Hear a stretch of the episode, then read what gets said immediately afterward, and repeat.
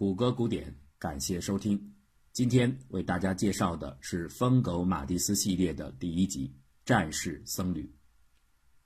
Jim Mattis，美国川普政府即将离任的国防部长，一九五零年出生在气候温润的华盛顿州，然而他的个性却和温润二字无关。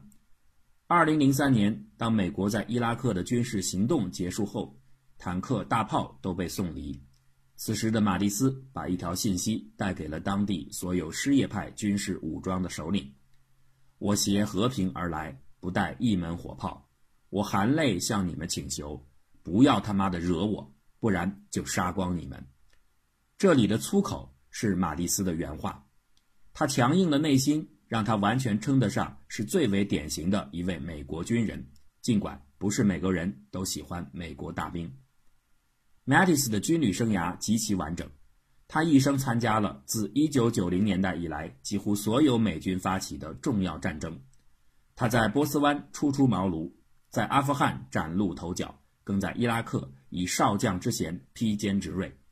他是冷峻强悍的将领，却又出人意料的酷爱读书，在素有反制和派系氛围的美军当中独树一帜，成为有名的儒将。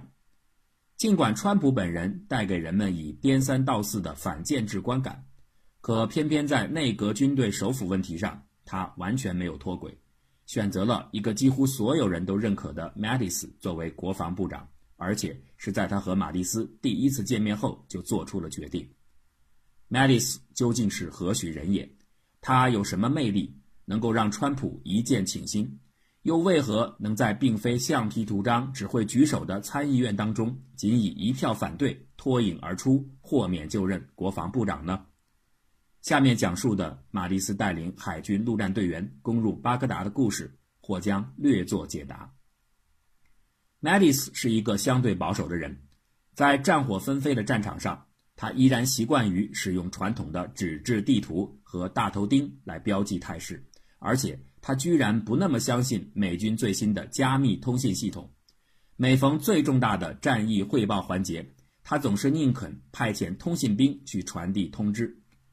Mattis 没有什么军事和阅读以外的爱好，一直单身的他被士兵们称作“战士僧侣”，这很好的诠释了他近乎单调的职业风格。他把一生都奉献给了美国军队。一件小事最能体现 Mattis 的性情。克鲁拉克将军担任美国海军陆战队司令官时，有一个习惯：每年圣诞到来前的一周内，他和妻子会亲手烤制大量的小饼干，分装在众多的小袋子里。等到圣诞节到来时，将军会亲自驾车开往华盛顿、安纳波利斯、巴尔的摩的三角地带，进入海军陆战队的勤务区，把小饼干分发到所有在节日当天执勤的士兵手中。有一年，克鲁拉克来到了宽提科，他走进指挥中心，把小甜点交给了执勤的准下士，并且热情地询问：“今天在这儿当值的军官是谁？”准下士面对将军回答道：“先生，是准将马蒂斯。”克鲁拉克将军微笑了一下，他认为眼前的士兵误会了自己的意思。“不不不，我当然知道马蒂斯是谁。我的意思是，今天在这儿。”谁在值班？圣诞节这天，准下士有点困窘，他稍微停顿了一下，说：“先生，是马蒂斯准将。”克鲁拉克稍微有些不悦，他向后瞅了一眼，看到了后面值班室里露出的一张简易床，那明显是给值班人员准备的。将军再次加重语气询问道：“不，准下士，我的意思是，昨天晚上谁睡在那张床上？”士兵回头看了一眼，正色回答道：“先生，是马蒂斯准将。”恰在此时，马蒂斯走了进来，随身携带着执勤用的指挥佩剑。Jim，今天圣诞节，你在这里干什么？怎么会是你在值班？克鲁拉克询问马蒂斯，而马蒂斯只是淡淡的回答说：“今天原本当值的军官是有家庭的。”所以他想，还是由他这个单身汉的将军来替换自己的下属比较好，这样可以让有家的人团聚在一起度过节日。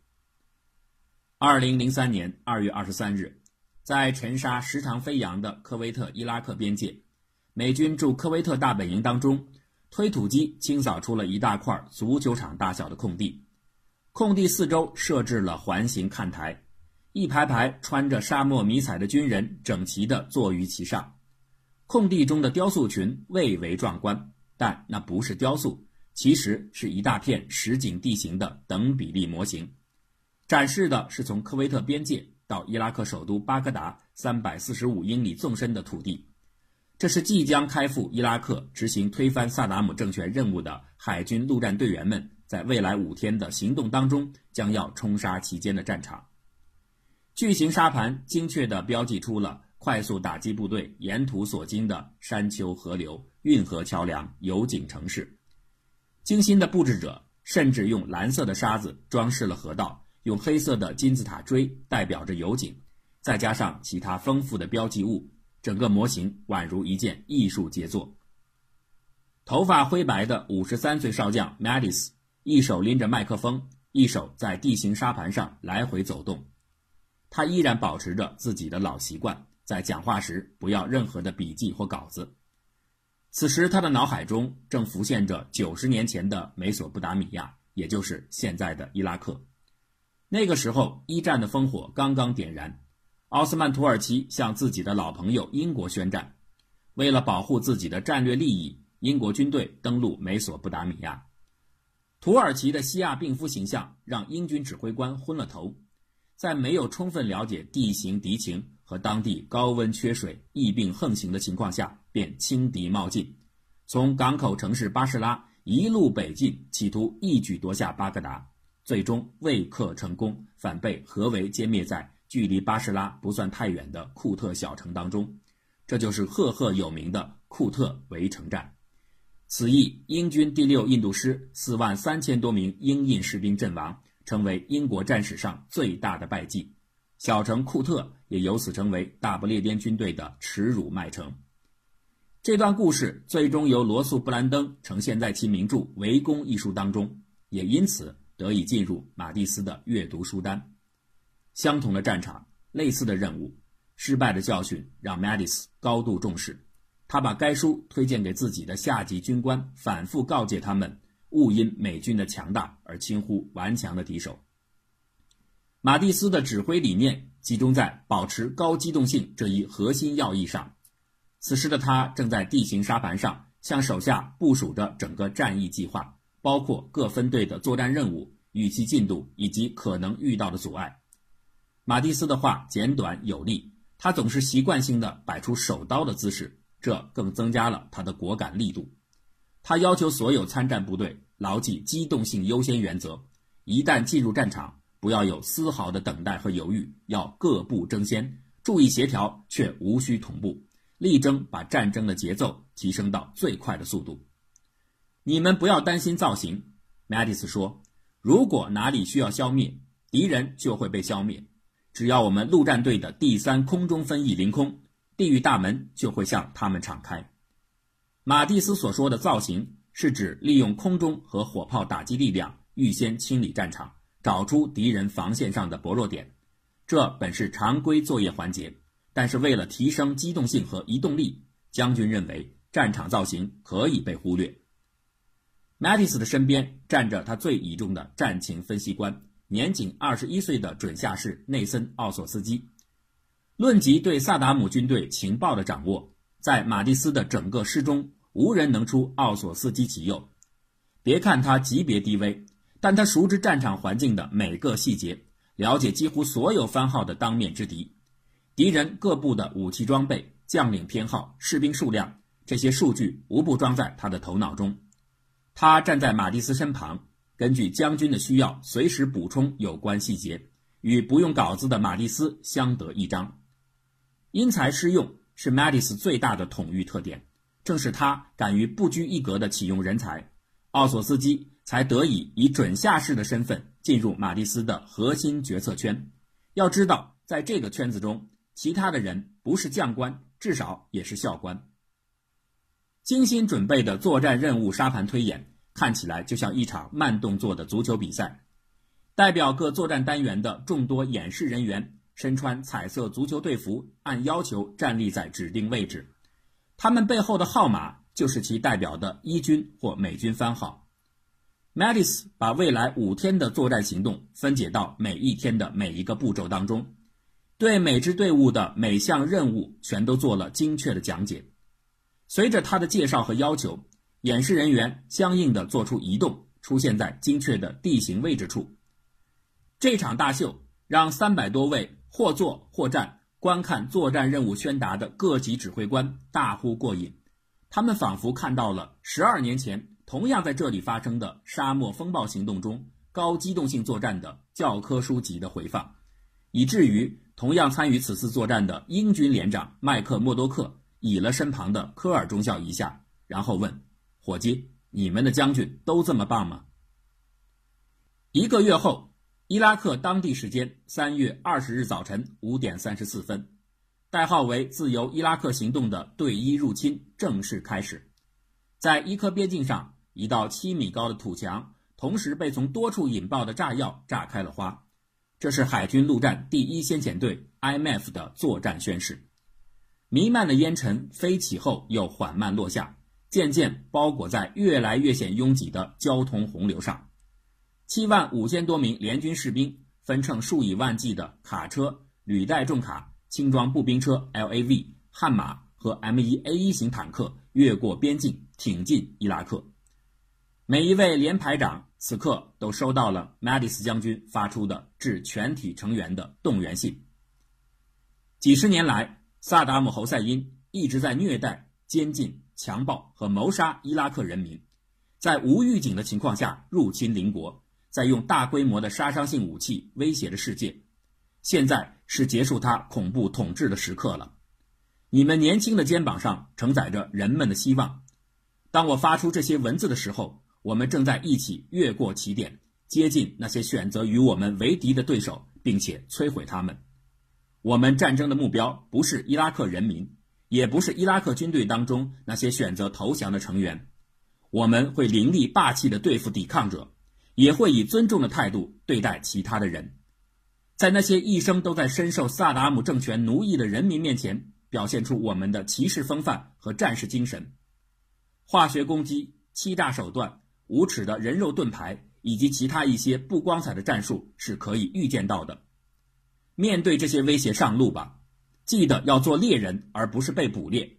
永远不要放松警惕，善用你的判断力，保护国家利益。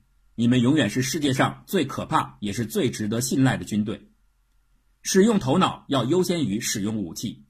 记得从我们越过出发线，向北进入不确定的土地时起，要随时分享彼此的勇气，相信自己的左边、自己的右边和头顶天空中的战友。用快乐的内心和强健的意志战斗，为了使命，为了祖国，为了那些在过去历次战斗中宁愿付出生命却从未失去职守的捍卫我师荣誉的人，去完成你们的使命，维护你们的荣誉吧！去向全世界证明，美国海军陆战队对所有人来说是不会更友好的朋友，也是不会更可怕的对手。No better friend, no worse enemy. 最后这句话是 Madis 最喜欢的格言，它改编自罗马独裁官苏拉的墓志铭：“无善武之友，无恶武之敌，而吾未曾报之。”苏拉是一个矛盾的复合体，他希望恢复元老院体制，但却借用独裁的方式加以实现。他杀人无数，却对朋友极佳。或许这种恩怨分明的性格，正是马蒂斯推崇和欣赏的。现在。他正要把这样的处世哲学贯彻在自由伊拉克的军事行动上，而眼前已经出现了萨达姆的部队。军事行动要配合政治，这一点 Mattis 当然懂得。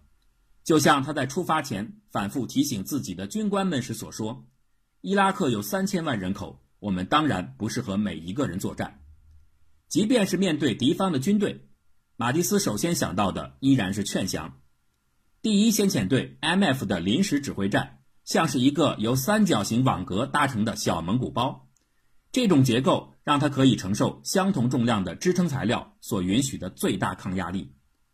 蒙古包内堆满了拥挤的通信设备、电子器材和计算机，显得有些局促。不消片刻，通信兵已经黑进了对方守军将领的邮箱。马蒂斯立刻向他发出规劝投降的电子邮件。对方没有回复电邮。与此同时，松散而没有效力的炮击却一刻不停地落在美军方向。此前，美军士兵发现，在边境上，伊拉克人正在大量的埋设地雷。地雷，这是马蒂斯最痛恨的战争元素，是他自三十五年前加入海军陆战队的第一天起就挥之不去的梦魇。这种不受控制的杀人器械。一直违背着强调战争人性哲学的马蒂斯的心灵，他痛恨地雷，却依然要为了减少生命损失，勉强压制自己的情绪，而向地雷埋设者喊话：“我得再试一次，为了拯救这些混蛋。”马蒂斯的尝试其实远不止一次，他反复的威胁、呼吁，甚至用略带乞求的口吻劝说对方做一个真正的爱国者和对家庭负责的男人。不要让自己和手下的士兵为萨达姆陪葬。